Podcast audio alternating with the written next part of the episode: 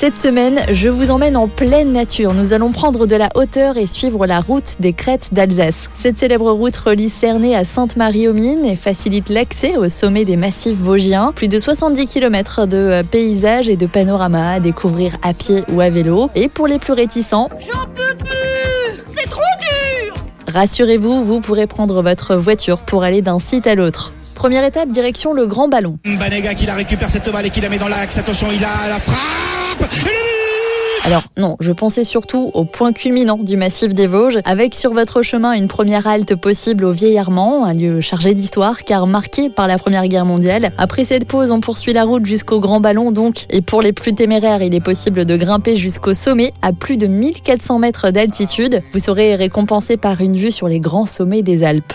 Ensuite, direction le Markstein pour vous adonner à quelques activités, VTT, luge sur rail, mini-golf ou encore vol libre. Et si vous êtes plutôt un adepte de calme, vous poursuivrez votre chemin vers le massif du Honeck où quelques troupeaux de vaches, que dis-je, de Vosgiennes vous attendent.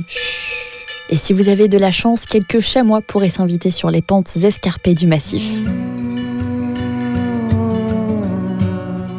La prochaine étape, le col de la Schlourte, où vous découvrirez le jardin d'altitude du Haut-Châtelet avec plus de 2500 espèces végétales du monde entier, entre prairies et forêts. Et pour terminer cette route des crêtes en beauté, on pose notre sac à dos au lac Blanc avec évidemment la promesse d'une vue imprenable sur le lac.